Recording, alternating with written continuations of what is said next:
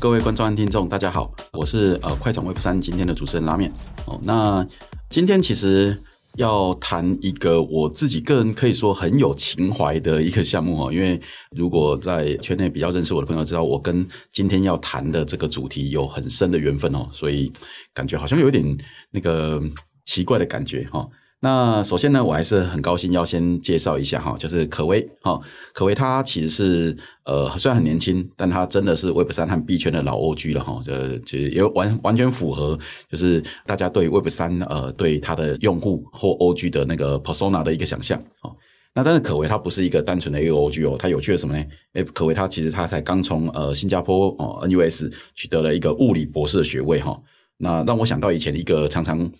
在我年年轻的时候，呃，会有一些老笑话了，都会说那个念数学和物理的哈都是怪人，然后呢念到博士毕业的肯定是个大怪人哈。那这等下看看，我们来看看理解一下可为到底怪不怪哈。那我想先呃一样哈，那先请可为哈，就是多介绍一下自己，那可不可以也说明一下，介绍一下说，诶，为什么你会想要从一个物理博士跳到 Web 三这个圈子来呢？哦，可为，好。啊、大家好，我是这个可为，然后我现在是这个 IOTA 的这个亚洲生态系的这个负责人，然后可以稍微讲一下我自己这个这个，你可以说为什么物理 PhD 念完之后去做 IOTA。其实这个故事啊，话说回来，就是在二零一七年年中的时候，我入圈。我入圈的理由有几个，一个是那个时候以太坊开始拉，那我觉得 OK，那个好很有趣，然后就有社团学长说，你赶快去组六卡矿机来挖，这只是开始挖，也没有什么太深刻的感觉。然后另外就是那时候看了比特币白皮书，觉得这东西真的很有趣。然后接下来就是开始看不同的白皮书。然后那时候就有一个数学系的朋友跟我说，那个时候我是大四下，二零一七年年中的时候，他说你，他说我们二零一五年的时候呢，系上，那是我们二零一四一五都要研究这个以太，但是没有人买。对，但是我们今年二零一七我们大家都要研究 IOTA，你不要看这个神奇的项目。对，所以因为那个时候 IOTA 有非常多很 fancy，但是后来都被拔掉的东西，比如说三进位啊，然后想要发展硬体啊，想要做抗量子计算。那个时候呢，我整个大学生涯就是做，我是台大物呃物理系毕业，所以我对物理理解，然后所以我对量子计算算是那个时候就算是有点理解，然后所以但是我不是很理解为什么这个一个加密货币跟抗量子计算扯上关系，所以那个时候我是我知道 IOTA 是因为它某一个很神奇的这个性质，当然它现在已经被拔掉。那为什么我觉得那个时候前一个 cycle 就二零一八 cycle 并没有说好，那我就不念物理，我的物理 PhD 我就直接到 crypto。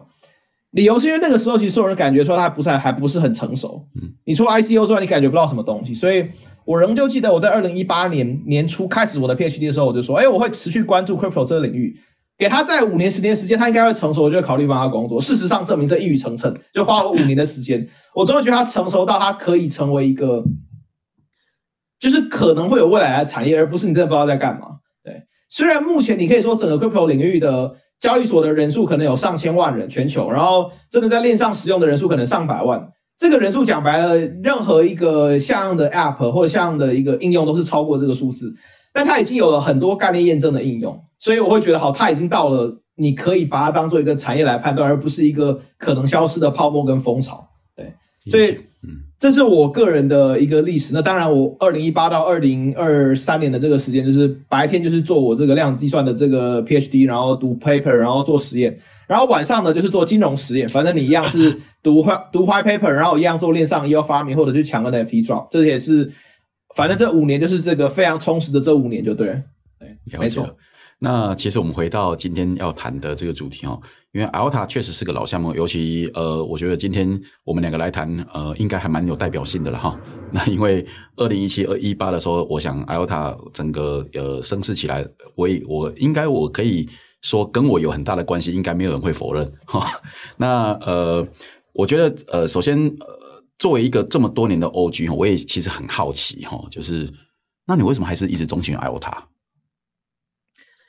我觉得这就是一个，这是一个数学物物理训练的人比较比较在乎的是他的技技术，没有说他第一原理上面他到底有什么特别的地方。你可以说，直到今日还在强调终极，就是把 Scalable 推到极致，跟把 Layer One 的架构研究到极致的 IOTA 还是非常特别。哪怕你说到我们现在，你说中间有一八一九年有 EOS 啊，还是说后来我们看到了 Solana、Luna、Avalanche，还是最近的 Suicomplex 虽然大家都来迭代，但是我个人的评价是世纪还是没有追上 IOTA，对不对？我们还是太过于超前，这是最尴尬的一件事情。那当然，呃，往回来一点说，就是具体的说，就是你有没有想在 Layer One 做到非常 scalable，以及做到零手续费？就是我准备一张投影片，就说 IOTA 的目标是要去连接人以及连接机械，但是你如果要做任何的大型应用，你就不能有任何的手续费，因为手续费就让这个应用失败。那我觉得很有趣的一个点是，比如说我们现在回头看 Web 2为什么会成功？Web 2会成功的原因，并不是因为 Google 说按一下搜寻就要付千分万分之一美金，或者是记一次 Gmail 就要付万分之一美金。免费是 Web 2之所以获得这些服务成长的终极的这个一个很重要的一个一个关键，就是它不是透过付费订阅而成功的。那当然，这个 Web 2伴随的结果就是卖个资跟卖广告，这是个问题。Web 3当然我们希望有数据所有权，我们不需要卖个资，不希望有这个。呃，订阅，但我们也希望它是免费。所以你说，如果从这个观点来看，Web 三可能成功，那在我来看，它必须是一个 feeless 的 protocol。那你去把 Chrome Market 打开，到底有哪几间还在号称自己是 pure feeless，其实屈指可数。那所以在到在这个意义上，我觉得 L 塔还是非常的有特色，就对。那当然，我们知道可以免费使用，不代表不用付出任何代价。Feeless is not free，就对。所以。这不代表 IOTA token 没有 value accrual，不代表它不能够获取价值，只是你在正常的使用的情况下，你确实是零手，你的转移是零手续费，这是它的特征。至今为止，仍旧是它最有趣的一点。这边我自己来多补充好了哈，因为可为讲这事情，其实我因为也参与很深哈，那也应该说，其实这件事情本质上也是我记得应该是当年我会入圈的一个原因。哦，其实我我我从一个呃，可能呃，因为刚好比可为年纪稍长，还有就是有产业经验的角度来看好了，为什么 Feeless 重要？哈，其实可能各位听众呃，有假设以我们最熟知的产业来讲好了，各位你知道你做一个呃，例如说我们讲台湾对最最熟的一个电脑产业，哦，我们不管是做笔记型电脑或者是做手机好了，哦，做手机的时候很妙，手机你会谈说它的所谓的呃零组件成本。但是其实一只手机的完整成本不是只有零组件哦，那还有包含中间的什么制程啊这些东西。但是有一个，我常常会举一个例子说，有一个重要的成本其实一直没有被计算到哦，那个叫做呃，在工厂在组装这一支你的 iPhone 的时候的用所需要用到的那个 SOP 的纸张哦，因为在工厂里其实很多还是用这种纸纸本纸本来做的 SOP 这东西很妙，它其实呃可能为了。做一只 iPhone，它可能已经用了可能上万张或数数十万张的纸本的东西在那边，但是这纸不会反映在你的成本。那个纸其实就很像那个一个交易手续费，就是那个 fee 的概念。那它可是其实它在它那个成本是在哪边出现的？它会在你的公司营运的时候的那个呃所谓的公司的营运成本里面再出现，但它不会出现在产品成本里面。其实可为在讲的他阿维塔这例子，其实某程度它很满足这种呃，就是产业的特性所带出来的东西。那所以产业他们在做这些设计、这些服务的时候，其实会因为这样而而比较容易能够理解说，这个在他们的成本结构还有产品计算结构里面怎么去导入和使用这东西啊。这是呃，在一七一八年的时候，我我我们在谈的时候的一个呃中文讲叙事，那我们讲一个背景，它大概长这样哈。所以其实其实这是一个有趣的题目，但也就理解说，呃，为什么可我在理解说为什么可为他会一直钟爱 IOTA 的一个原因。那我们来谈一个，也是一个历史的问题哈。你看很有趣哦。你看你也知道，我们都知道说，我们也都参与了这事件来说，二零一八年的时候，哦，IOTA 它最好的时候哦，很厉害啊，它曾经达到那个就是 Coin Market Cap 的第四名哦。我还记得当时好像就这这真的差那么一点就可以有机会那个冲到第三名哦，但是后来没到哦。那但是呢，老实说，那好像似乎就是它的巅峰了哦。哦，你看那个就一路那个从走，如果我们就像关心股价一样，它的币价就这样直直落了。哦，那但是呢，这一两年，哎，好也好，很有意思，就是很多人哦，包括我身边朋友说，哎，这个项目还在啊，它还没死啊。哦，那那也确实看到它又陆续还是有一些蛮扎实的呃项目的新闻和发表出来哈、那可不可以请你介绍一下这段期间，哎，到底发生了些什么事情？然后就一些呃前因后果，嗯。OK，所以二零一七八年，IOTA 它其实它推出的这个蛛网一点零，讲白了是，呃，连概念都称不上，因为它就是不 work，对，就是当时有大量的这个很 fancy，但是不太 work 的那一些东西是那些科技在是存在，所以呃，它它用这个一次性地址、抗量计算的签章以及这个三进位，其实让它的采用是非常的困难，不论是对于交易所还是对于钱包，这是它当时一个问题。另外一点就是。IOTA 那个时候其实去技术上不知道怎么拔除那个协调器，就是 IOTA 跟 Shimmer 网呃 IOTA 网络到目前为止，它仍旧是有一个特殊的节点存在。这个中心化的东西如何移除，当时是没有概念。从二零一八、二零一九到二零二零的研发都是失败，直到二零二一年才成功。然后整个 IOTA 网络也才重构。所以 IOTA 从二零一八到二零二一年的三年历史就是一个技术上有科技在，然后关键的问题无法解决。然后另外一个大问题就是在于，呃，任何有人的地方就可能会发生冲突。所以 IOTA Foundation 是有四个创办人，但是现在三个都已经离开了这个呃董事会。那到底发生什么事？就是呃，CFB 跟 David 这两个 IOTA 意义上的真正的这个生父，他们。首先，他们很希望 IOTA 可以维持在硬体上面的这个发展。就当时他们是想同时做三亲卫晶片跟做 IOTA，所以 IOTA 做软体，三亲卫做硬体。但我们都知道，如果你今天要做个三亲卫芯片，难度太高，所以 IOTA Foundation 后来内部的看法是说要改成二亲卫。那这个时候跟 Founder 的立场发生冲突，都是把两个 Founder 踢出去，呃，这个 也造成也造成了很多的这个 drama。对。然后，呃，数学家这个波波他在二零二一年的二零二零年的时候，他把他的数学写完了，所以他说好，我这个研发搞定，那我就去退休。所以现在我们现在这 IOTA 四个 founder 只剩一个 founder 还在 IOTA Foundation，就是 Dominic Schiner。嗯，你可以说负责软体、硬体、数学的人都已经离开，现在负责的就是这个 政府跟这政府关系跟对外协调的存在。所以，这么个意义上面是我们一直存活的很重要的理由，就是我们。这个技术虽然很缓慢，但是我们对外界一直是有这个良好的这个呃政府合作案。对，嗯。那另外一方面是，IOTA 在二零二零年的时候也曾经有因为心急在钱包里面加入了一个呃第三方插件，然后这第三方插件被污染之后，就直接直接让我们所有的人被偷钱，除非你用 Ledger。对，所以这件事在二零二零年的时候让 IOTA 掉到了这个史上最低价格，也就是大概在零点零八到零点零五之类。对，所以。二零一八到二零二一这个时间是一个呃科技债很科科技债很重，然后愿景如何拔出一条协调器不确定，然后高层有这个呃政 这个政治斗争的或者路线之争的这个情况。当然这一切都在二零二一年的就解除了。所以假设你曾经听过 IOTA 的话呢，二零二一年之前的东西你可以当做不存在。对，如果你没有听过呢，那非常好，你也不需要知道那些东西。但是。你可以说，IOTA 从二零二一年之后就是一个完全重构的项目。嗯，那它完全重构，并不代表它放弃它的愿景，它的愿景没有改变过，它的核心仍旧是要成为最 scalable 的 Layer One Beyond Blockchain，它一样是要用一个零手续费的账本。但它除了这两件事情之外，它基本上所有能重构的科技树都重构过，而且是有在这个市场整体做研究之后的学习他人的这个重构。所以，呃，二零二一年是个很重要的这个的这个时间点，就对了。嗯。理解，其实想想哈，它跟大多数的新创其实面临的问题是一模一样的哦。那大家都会面临到各种就是呃，包含创办人之争啊，或者是这其实这个在各种新创反而是一个呃，老实说是一个司空见惯的事情。那接下来不断的产品去做迭代啊，去做呃，跟呼应市场的需求，再做 pivot。其实想想，老实说，呃，这个东西反而是一个常态。哦，那那所以我觉得从一个客观的角度，可以说他们等于是在见证一个呃，就是一个呃，可能一个好的新创它的一个正常的发展。哦，那那慢慢的好像找似乎是找到所谓的它的所谓的 product market fit，然后希望能够再从这边去做 scale 嘛。好，所以我觉得好像可以这么讲。那接下来我想要请你聊一下哈，其实。大家很多可能老老圈内的人他知道，哎，好有一个 IOTA，那怎么最近开始有一个叫 Shimmer 的东西哦？他们也在推一个 Shimmer 的那个网络出来。那我可不可以请你介绍一下，就是这个 Shimmer 这个网络哈，这个他们是去年上线的一个先行网。那它和 IOTA 的关系到底是什么？因为我老实说，我觉得很多人甚至有时候我自己都会搞不清楚，说就是这两者的关系到底是什么？哦，那请你介绍一下。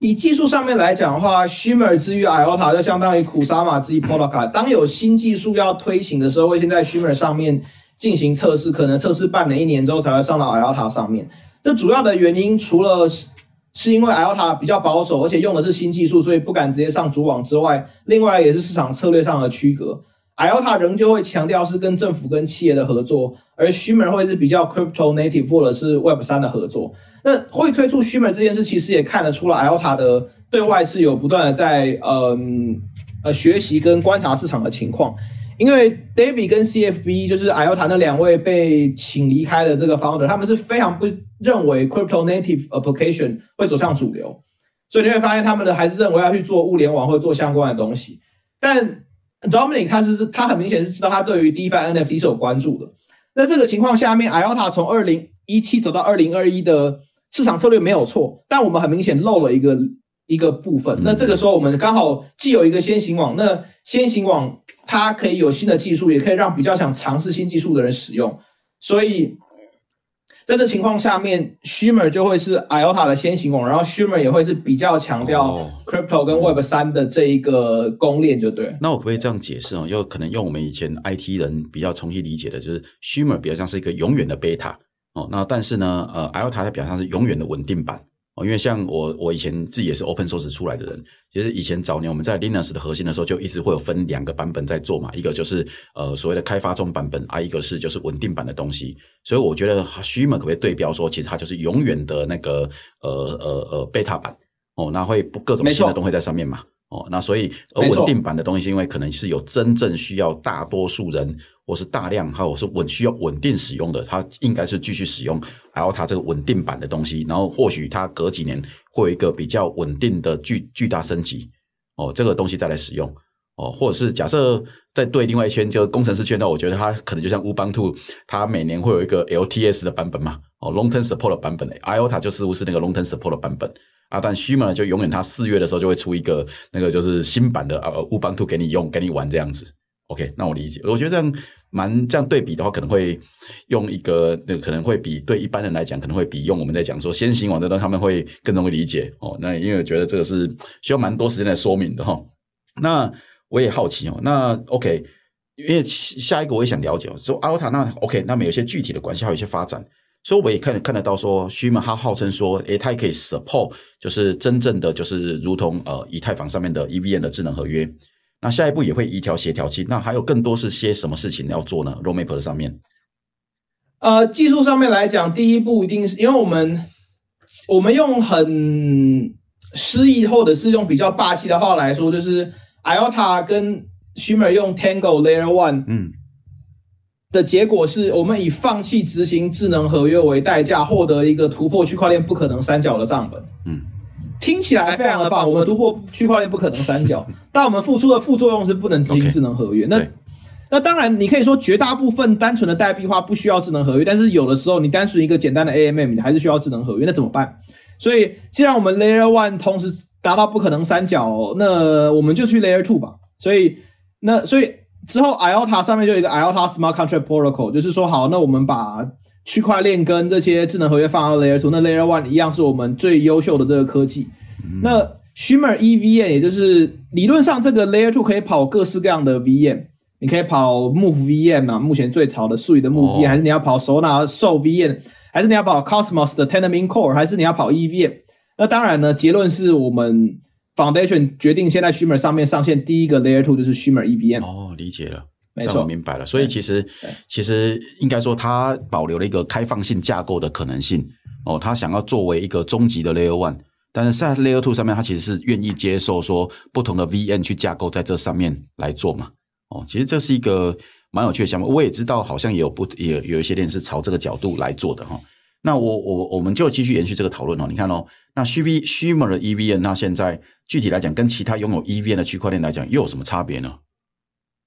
它最主要的差别，其实呃讲白了，EVM 跟 EVM 之间最好是不要有差别，但是或多或少还是有些差异。嗯，它最主要的优点是它有提供一个原生的乱数，所以你一般的情况下，你要要一个原生的乱数，你要去跟你要付钱给 Chainlink，然后这就是件非常麻烦的事情。是是是是是，所以这个好像就有一个蛮多的应用，像。呃，至少在这一两年哦，像 NFT 在红的时候哦，因为 NFT 很多是中国盲盒设计嘛，对，所以所以可以我可不可以理解说，本来传其他的 NFT 项目他们在做盲盒的时候，本来都必须要引入 Chainlink 来做这个乱数，但是在 Shimmer EVM 做的时候，反而是原生的，说不需要有这个东西。对，就讲白了，就是 NFT 游戏跟赌博，任何你需要乱数的东西，你可以，你可以，其实很重要的原因是因为。我们不能，我们不得不说，就是前阵子世足很火爆的时候，蛮多人都是在链上去赌世足的。是是是，是。所以，呃，能够有一个乱数这件事是非常重要的。那，我觉得这是 Shimmer EVM 最主要的这个差别，就是有乱数。那也不要小看这件事，有时候一个小小的应用，一个小小的差别可以产生出很多应用。哎，你刚刚这一点，那另外其实确实是我自己连我自己都没有特别观察到，因为乱数这事情，其实我我反确实在今天你提出来以后，我才意识到说，哎，这个东西也可以说是一个很具体的一个差别哦。因为大多数在 support 智能合约的时候没错，但是因为它很多应用都需要用个乱数的部分。所以它乱数种子的产生都通常都是透过呃一个 Oracle 来提供嘛，哦，那但是先确认一个药，然后对对对对对，那但是现在呢，呃，在这边可以原生资源的时候，其实可以想象的那个应用，包括你刚刚提到一些可能呃我们不鼓励，但就也那个研究探讨来讲，哎，确实在博弈类的有博弈属性的应用上面，会变成非常的直接和好用，哦，在我的理解上没错吗？哦，了解，完全同意。嗯，另外一个比较小的差别就是 Shimmer 上面不会有，就是你在所有其他以太的这种 EVM 上面，你都会有以太跟 ERC 二十的这个差别啊。对，嗯、所以你有，所以你有些智能合约在写的时候，你都要把以太区别对待，因为它有一个原生资产。嗯、然后我们知道历史上面呢，以太这个原生资产当然是比 ERC 二十还要早出来。但是当你现在，比如说你在看 Avalanche C 链呢，还是你在看什么？BNB 券的时候，你会发现大家都还是用了这个 legacy，就是我们就是有一个原生资产，跟就是有一个 ERC 二十。嗯，那这可能会导致一个呃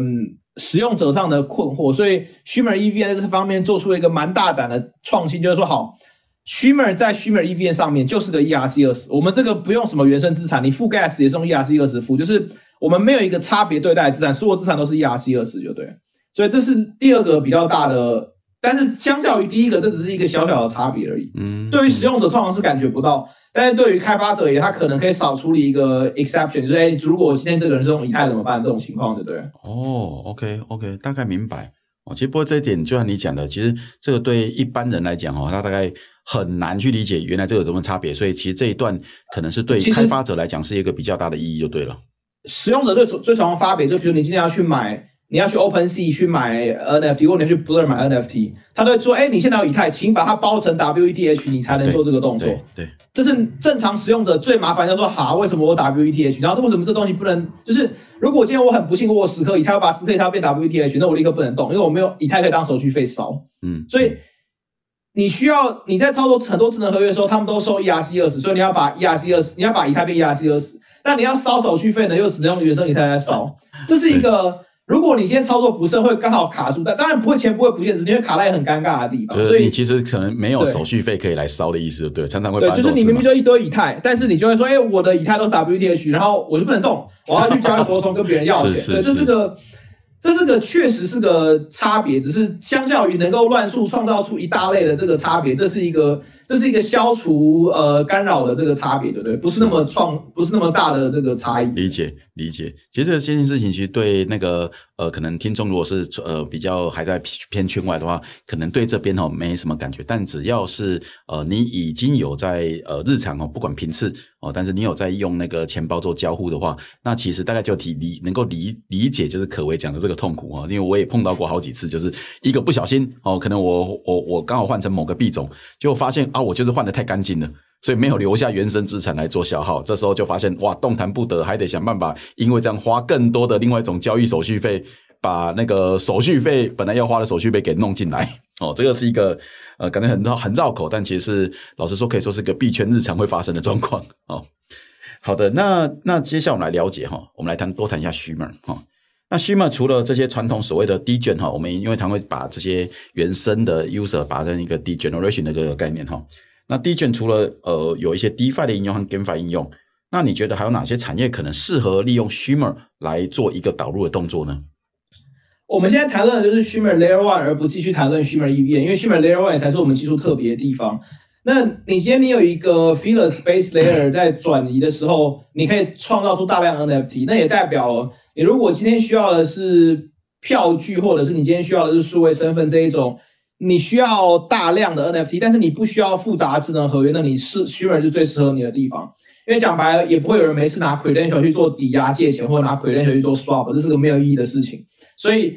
这个时候，当你需要大量的数位稀缺的，不论是票据还是 NFT 还是什么东西存在在一个 Layer One 的时候。Shimmer 会是最好的选择。诶，那当然，我第一个想到会是票据，是其次就可能是游戏。对，是这边，因为你像是是 GameFi 那些东西，他们其实很多情况下，他们不见得需要 Swap。你需要 Swap 的时候，你拿去 Shimmer EVM 就好了。但你定义资产跟转移资产完全可以放在 Layer One，甚至你 Layer One 可以有那种中心化的商城，我也不用拿出来。但如果你要想出拿出来，可以，那欢迎你拿。对，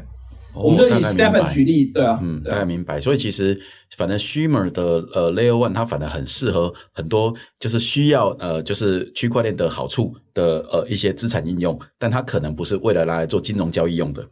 哦，那我可以理解，它不需要智能合约的应用，是因为你刚刚有提到一点哈，其实就是数位身份，嗯、因为刚好这这一题我也花了比较多时间研究哦。那所以因为其实呃跟这种跟呃数位的呃 credential 身份哦 ID 有关的，其实我可不可以理解说呃，因为这个还是基础建设，那可不可以理解说，其实反而拿 Shimmer 来做各种的社交应用层这件事情，似乎是一个可能是一个在工程上或技术上一个很绝佳的一个配合。哦，但如果今天我们要谈金融，那可能我们还是得回到 EVN 这件事情来探讨它的呃，因为这些 DeFi 其实都长在呃呃 EVN 上面嘛，哦啊，所以它可能还是就是会因为这些不同的需求导致呃在呃不同的呃 Layer 上面来做进行的意思嘛，理解哦。今天这一题哦，应该蛮多人会。其实会，老实说，我都知道会有很多人会觉得啊，好困惑哦。但其实它，我觉得它比较像是一个用传统来讲，就是像不同的资料库来对应到不同的呃应用。你在小型的应用的时候，你可能呃刚创业，然后用小型应用，你可能用用 MySQL 啊这些东西，Postgres 哦应用就可以来做满足了。但今天可能我们要谈大型、真正大型的企业应用的时候，你可能还是得回归到可能我用 Oracle 或那个 SAP 来做。其实我觉得可为刚在解释事情，就有点像这样子的一个对标了。哦，就是今天你只是小型，那 OK，其实你并不需要每一个人都去用 EVM，那其实你用那个 Shimmer Layer One 或 Alta Layer One 哦，东西就可以来做这些呃，可能像 Credential 啦、会员卡啦，哦，然后那个而且是没有特别特别需要质押的 NFT 的应用啊。但是如果说今天你有比较多呃二级市场的操作哦，或者甚至有些金融的呃金融属性的一些性质的话，那确实反而应该回到呃 Layer Two 说 EVM 这一层。啊，但在可为的描述里面，似乎是指说，呃，iOTA 试着推出一个全家桶，让你就是有各种需求都有机会在它的全家桶里面找到一个对应的东西，但是这里面又容易能够在不同的 layer 之间做交换的一个过程。在我的我这样解释是对的吗？没错，就是说，你可以说 iOTA 跟 Shimmer 这个 Layer One，它本体是让你定义资产或定义任何数位稀缺的东西。那当你需要做交互或者说当你需要做 computation 的时候，你就拿去 layer two，就是其实也是完全跟随着这个以太坊的讲法，就是说我们现在要把我们的这个区块链或者把我们的账本给模组化，有一部分可能负责做计算，有一部分负责做共识，有一部分可能负责做 settle 之类。最后计算的部分呢，iOTA 就把智能合约部分直接拿到 layer two。对，其实应该看起来大家都往这个走了，因为看得出来，就是以太坊也希望说尽量让它的 Layer One 也希望有机会尽量单纯一点哦啊，但是可能需要很多 computation 需要高成本的，尽量拿到 Layer Two 来做嘛哦。那我觉得接下来我一个我自己个人也很好奇的，因为这个我也认为很多观众可能去想知道的，就欧洲一直有一个所谓的呃欧盟的一个区块链的一个计划叫 EBSI 哦，那在他们在非洲我有看到他们有一个叫 t r a d Mark 的一个呃看起来好像很厉害的应用。那我可不可以请可为多介绍一下这一段呢？就是其实呃这些东西，我除了想让大家理解以外，我也想让大家知道说，诶，有哪些事情可能是在产业上，或者是 even 是政府上，他们其实可以不需要再重新创造一个轮子的概念，是做一个跨国型的一个合作就有机会出现啊。可不可以请可为介绍 EBSI，还有就是欧洲的 Trademark 这个事情。EBSI 就是这个欧洲区块链这个服务的基础设施，它其实是一个。你可以说是欧盟一直要让大家去研究，如果之后要有一个分散式账本，要怎么样有一个跨欧洲可以让大家移动这个资料、移动这个产品，甚至让这个企业、让个人、让政府都能使用的一个账本。那 iOTA 在二零二一年就参与，就是也就是我们整体重构之后就开始参与 EBSI，所以二零二一年是第一阶段，二零二二年是二 A 阶段，二零二三年现在是二 B 阶段，也是最后一个阶段。那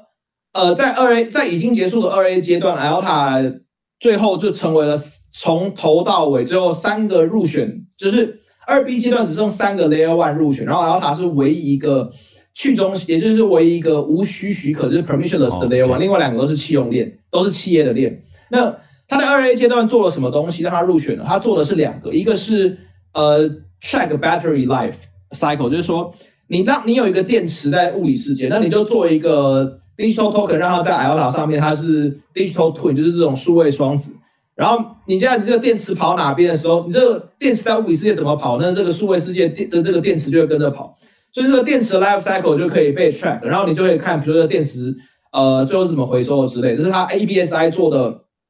一个 proof concept 的概念验证的应用。第二个概念验证应用就是说，哎，我们今天要做 IP right management，是那种智慧财产权。那你智慧财产权一样可以是 credential NFT 放在 IOTA 的 Tango 上面。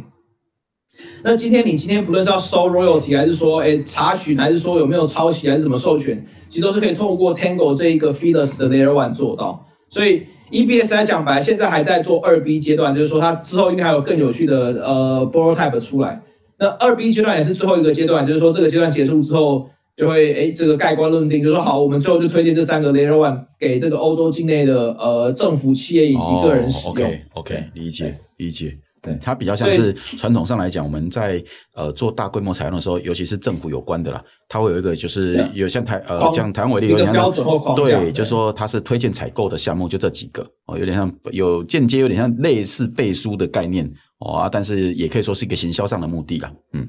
那 Trademark 呢？那 African Trademark 就是说，IOTA Foundation 跟东非合作，也就是肯亚政府合作，所以呃有大量的进出口海关是要依靠这个纸质以及通过打电话来沟通，会导致非常严重的 delay。那如果你今天做的东西是这个花卉啊、海鲜啊、食物啊，可能只要 delay 个几分钟，甚至不用一天呢，就就会导致很严重的结果。对对对。所以那 IOTA 就说，那你把所有的资料呢，不论是这个报关还是什么，这个有没有就是各种检验。都会把它放在 Tango 上面，嗯，就是 Tango 要变成这个 Single Trust Layer，我们不会，我们不会说它是 Truth Layer，因为真不真实这件事是由链下报到链上，但是你链上之后呢，我让你可以信任，所以你今天就不用在九十六张纸加两百个电话来处理，你就是你就单一在 Tango 上面，你要什么资料就直接去捞。那当然它也是不是直接丢明码，也是可以加密，所以也不是说所有东西都是直接说。就是一个降低集合成本呐。好的一个一个应用，OK，理解了。这个这个这个我大家都就比较熟悉的应用。那其实最后我其实哈还是想呃最后一个问题想多问一下可为哈。身为一个你从二二零一七年就支持 IOTA 直到现在加入他的一个 OG，其实你对 IOTA 和 shi 们你觉得有一些什么样的期待呢？我觉得他们人就应该整个 Crypto 人就处于非常早期的阶段。我对他们最大的期待就是他们要努力活下去。对，因为这不是这不是件 trivial 的事情，是因为。很多二零一七年的老 Layer One either 死掉了，或者就转型变 VC。你可以说，直到今日还在疯狂做研发的 Cardano 算一个，那个风评好不好是一回事，但是 LTA 也算一个。但你如果去想想看，当初那种什么量子链的，还是什么 ZD 卡还是什么 EOS，讲白了都是直接原地死亡。所以它能够它能够持续的活着这件事情就非常不容易，因为它要最终它有一天可能它的技术终于可以去支持某个大规模应用。因为我们就讲 Crypto 直到今日。广义的交易所用户上千万人，狭义的链上用户也就上百万人。那这上百万人可能搞不好还有一半是靠着 GameFi 的这种 STEPN 加 XE 进来的。那这个情况下，我们还是处于非常早的阶段，所以我从来不认为什么 M Game 已经决定，就是我从不认为这个这个市场已经达到了最终阶段，它可能连开始都还没有，对不对？嗯，了解。嗯，这样我就完全理解，就是真的是一个很深的期待哈。那呃，今天也很谢谢呃可为的时间。那希望如果说大家呃如果还有问题到我，我觉得呃我们都可以在那个 Twitter 上面哦，那可为也很乐意在 Twitter 上面来跟大家互动。那今天就谢谢大家来听这一集的呃快转微博上的节目，好，谢谢大家。